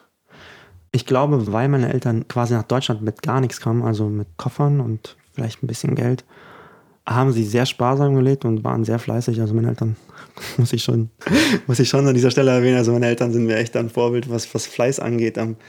Also zum Beispiel für mich war in der Kindheit, das war ein Traum für mich, in einem Haus zu leben. Also ich war immer in einer Wohnung, auch als wir dann nach Deutschland gezogen sind, die ersten sieben Jahre verbrachten wir in einer Wohnung. Und ich habe tatsächlich dafür gebetet, dass wir in ein Haus ziehen. Und ich würde sagen, dank meinen Eltern, die sparsam waren und auch fleißig waren, ist das letztendlich zustande gekommen. Und diese Einstellung zum Leben habe ich definitiv, oder wahrscheinlich von denen. Ähm, mein Papa hat mich also generell sehr viel mehr geprägt, also was, was das geistliche Leben angeht. Also er war schon immer so ein brennender Christ und ähm, wollte immer irgendwie evangelisieren, wollte immer mehr Menschen erreichen. Und das habe ich wirklich schätzen gelernt und auch irgendwie meine ich, durch ihn verstanden zu haben, so was der Sinn des Lebens ist, worauf es ankommt im Leben. Und dass es nicht darauf ankommt, irgendwie ein super Haus zu haben und ähm, einen guten Beruf und deinen Wohlstand gut zu genießen, sondern ähm, dass es vielleicht darauf ankommt, das Reich Gottes zu bauen. Dass es darauf ankommt, das, was man hat und was man kann, Jesus zu geben. Hm. Würdest du sagen, du hast durch ihn zu Jesus gefunden? Ja, also es ging los von den Geschichten, die er uns immer abends vorgelesen hat, bis zum Moment, wo ich in dieser Krise war, die ich erzählt habe und ich dann einfach, wir saßen am Garten, haben da irgendwas gemacht und ich habe angefangen einfach zu heulen und Papa hat mir dann einfach gezeigt, was das heißt, optimistisch im Glauben zu sein und doch, das war schon echt gut. Hm. Starkes Vorbild. Der Umzug damals für dich als Kind, was war deine größte Herausforderung der Zeit? Also ich kann mir schon mhm. vorstellen, dass ne, rausgerissen aus dem Leben, das du kanntest, in ein völlig fremdes Land mit fremder Sprache, stelle ich mir sehr herausfordernd vor. Klar, die Sprache als allererstes. Ich erinnere mich noch an die Grundschule, wo ich reingekommen bin und alle sagen zu Apfel A, das ist der erste Buchstabe im Alphabet A und ich denke, hä, das ist auf Ukrainisch ein ganz anderes Wort. Also am Anfang war das die Sprache definitiv, aber auch klar, so Anschluss als Nicht-Deutscher ja, aber Gott sei Dank habe ich das, glaube ich, überwunden. Hm. Auf deiner Webseite hast du geschrieben, wie in den frühen Teenie-Jahren, eine mhm. Frage, die immer lauter wurde, nämlich, was ist, wenn es Gott doch nicht gibt? Ja. Was ist, wenn das alles gar nicht stimmt? War das in der Zeit, über die du gesprochen hast, oder war das noch davor? Das war noch davor. Ja, weil, weil frühe Teenie-Zeit, ne? Ja. Wie hast du darauf eine Antwort gefunden? Ich habe mich wirklich irgendwie mit elf, zwölf gefragt, ähm, boah, was ist, wenn das alles eine Lüge ist? Wenn es einfach eine gut erdachte Lüge ist und die funktioniert so mit dem Christentum. Oder was ist, wenn es einfach nur Psychologie ist? Ja, und ich habe angefangen zu beten. Ich habe angefangen, um Wunder zu beten. Was für Wunder? Ich wollte irgendwie das, was ich in der Bibel gelesen habe, auch realer leben, um zu sagen, okay, so ein Gott wie in der Bibel, den gibt es auch heute so, ne? An den kann ich glauben, aber tatsächlich habe ich nie einen Engel kommen sehen. Mhm. Ich würde behaupten, ich bin auch ein bisschen rational. Und ich habe angefangen, Bücher zu lesen, wo Menschen versucht haben, irgendwie ähm, die Bibel zum Beispiel zu hinterfragen oder ähm, zu beweisen, ihre Glaubwürdigkeit oder Gott als Ursprung. Und ich glaube, ich kam an einen Moment, wo ich dann irgendwie einfach eine Entscheidung getroffen habe, okay, ähm, so viele Menschen haben an ihn geglaubt, da muss irgendwas Wahres dran sein, so viele Menschen sind für ihn gestorben, da muss irgendwas Wahres dran sein. Und dann habe ich gesagt, okay, Gott, ich versuche das. So, dann habe ich angefangen zu beten, Herr, veränder mein Herz, veränder meinen mein Charakter. Und dann, als ich gesehen habe, dass Gott wirklich meinen Charakter verändert, dann war das für mich ein Wunder. Das war für mich das größte Wunder, weil ich einfach gesehen habe, boah, Miro, du hast die Dinge gehasst und jetzt liebst du sie. Und du hast die Dinge geliebt und jetzt hast du sie. Oder jetzt hast du die und die Verhaltensweise abgelegt. Und das hat mich schon zum Erstaunen gebracht, weil ich verstanden habe, das ist jetzt nicht irgendwie, weil du, ja klar, hat das mit Anstrengung zu tun oder mit, mit sich Mühe geben, aber ähm, das kannst du jetzt nicht darauf einfach nur so schieben. War das für dich auch der Moment, wo du dich bewusst für Jesus entschieden hast oder gab es diesen Moment eigentlich oder würdest du sagen, es war ein Prozess? In diesen ganzen Fragen habe ich verstanden, okay, ein Leben so halb-halb, das macht keinen Spaß, sondern ist auch nicht zielführend für keinen. Ist eher nur quälend. Man hat Angst in der Welt, sich als Christ zu orten, aber man hat auch Angst vor dem Gericht so. Und dann habe ich mich entschieden mit 14, ich habe gesagt, okay, Jesus, ich entscheide mich für dich, ich gebe mich dir hin. Und klar, ich war jetzt nicht von heute auf morgen ein perfekter Christ oder ein hingegebener Christ, aber das war der Moment, wo ich dann angefangen habe, nicht irgendwie kritisch die ganze Zeit zu hinterfragen, um mir irgendwie Gegenbeweise einzuholen, sondern hinterfragend, aber auf Gott hinlaufend. Ne? Mhm. Und dann war es ein Prozess. Also ist auch noch immer ein Prozess, der Prozess der Heiligung quasi, wo du gebildet wirst, wo du einfach auch Dinge verstehst. Also auch jetzt, wo ich geheiratet habe, ich lerne jetzt nicht nur meine Frau kennen, sondern ich lerne auch mich kennen, so was für Eigenschaften eigentlich in mir stecken und was ich alles noch so ändern muss oder ja. Nochmal Ausgangspunkt Miroslav Krobak auf YouTube. Ich habe mich gefragt, einfach von der Flughöhe sozusagen, die du und deine Frau jetzt heute schon erreicht haben und vielleicht auch in Zukunft noch weiter erreichen werden. Die O-Bros zum Beispiel, die haben Mentoren, die sie coachen. Und ich habe mich gefragt, hast du oder habt ihr das auch? Hm, in dem Sinne nicht, nein. Okay. Für mich ist das immer so ein spannender Punkt zu sagen, Jetzt mal angenommen, du sagst äh, drittes Album und du willst gerne mehr Nichtchristen erreichen. Mhm. und passt sich dafür auch textlich an. Und man würde irgendwann vielleicht den Eindruck haben, oh, das ist jetzt nicht mehr so, weiß ich nicht, äh, christlich genug oder sowas, ja. Wen hast du, der vielleicht in dein Leben sprechen darf oder der dir so eine Rückmeldung geben könnte? Wir haben bei uns in der Gemeinde quasi schon so einen Zuständigen, mit dem wir immer wieder so Rücksprache halten, auch bezüglich Videos und Musik und so weiter. Und der dann auch uns immer wieder Feedback gibt. Also, also das heißt, die Gemeinde schaut schon auch drauf, ja, dass das ja. auch zur Gemeinde ja, klar, passt. weil man, wie du gesagt hast, ne, man gibt Miroslav Grobak ein und man will wissen, wer die Gemeinde ist. Und wenn man erfährt, dass es FEC geht, dann bin ich automatisch irgendwie ein Repräsentant so. Okay, das heißt, es würde zurück auf die Gemeinde genau. fallen, wenn. Und so weiter. So, ja. okay. Also, wie gesagt, einer, der in der Gemeinde für uns so ein bisschen Ansprechpartner ist, aber auch, also bei mir ist das dann auch mein Vater, den ich immer wieder so Texte schicke. Hm. Stell dir vor, du würdest einmal stumm werden wie Zacharias. Was würdest du dann machen? Ich glaube, ich würde dann Bilder malen. Ist das eines deiner anderen Talente, die man noch nicht gesehen hat? oh, nee, ich, ich glaube nicht, dass ich da so talentiert bin, aber. Ähm, Hast du schon mal ausprobiert? Malen?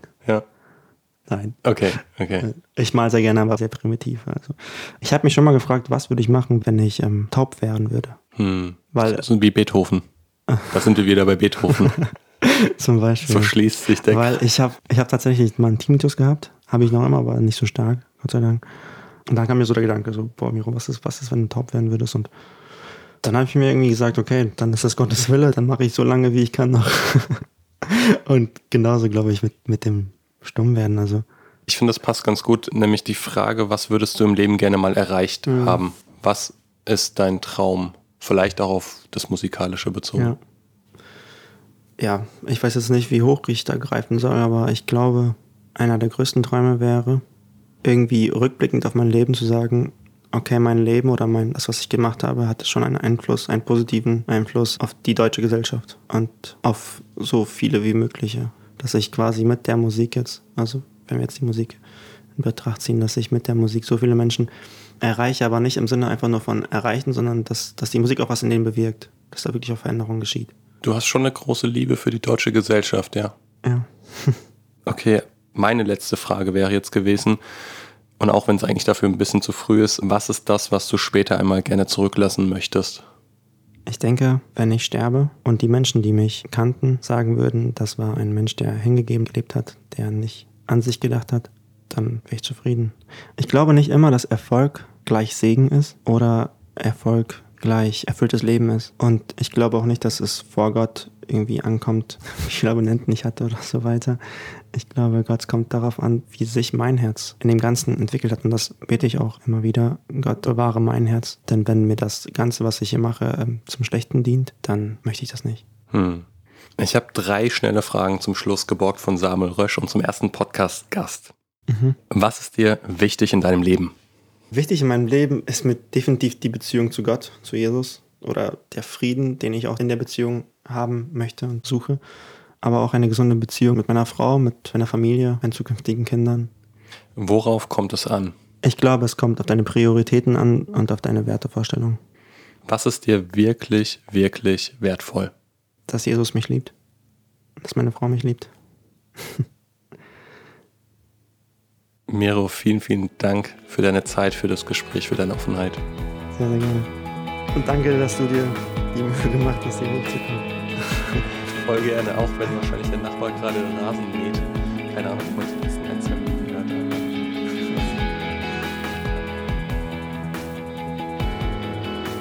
Das war die mittlerweile elfte Folge von Idealisten, dem Interview-Podcast der evangelischen Nachrichtenagentur IDEA.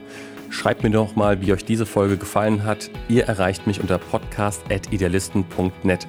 Vielleicht gibt es ja dann jetzt in Zukunft ein paar mehr Mails, nachdem ihr gehört habt, dass ich nicht ganz so viel Feedback bekomme wie Miro. Und ich freue mich natürlich auch, wenn ihr diesen Podcast abonniert, um keine neue Folge zu verpassen. Bis zur nächsten Folge dürft ihr gerne den Telegram-Kanal von IDEA abonnieren, dort einfach nach IDEA heute suchen oder das letzte Königskinder-Video der Porträtserie aus dem Hause IDEA auf YouTube anschauen. Ich bedanke mich bei euch fürs Zuhören und freue mich wie immer, wenn ihr auch bei der nächsten Folge wieder mit dabei seid. Bis dahin, euer Daniel.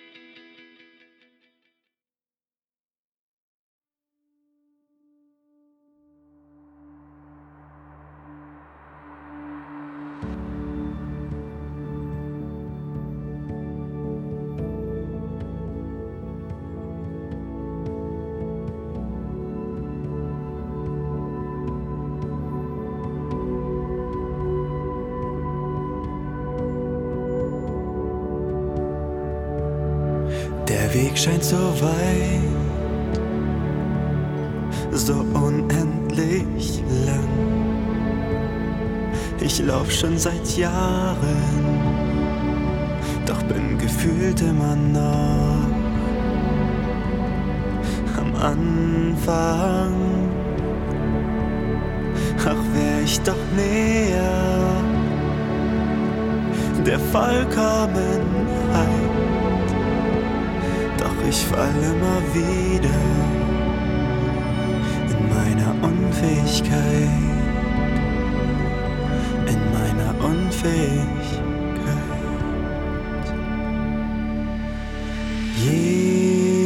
Jesus, ich brauch dich. Jesus, ich brauch dich.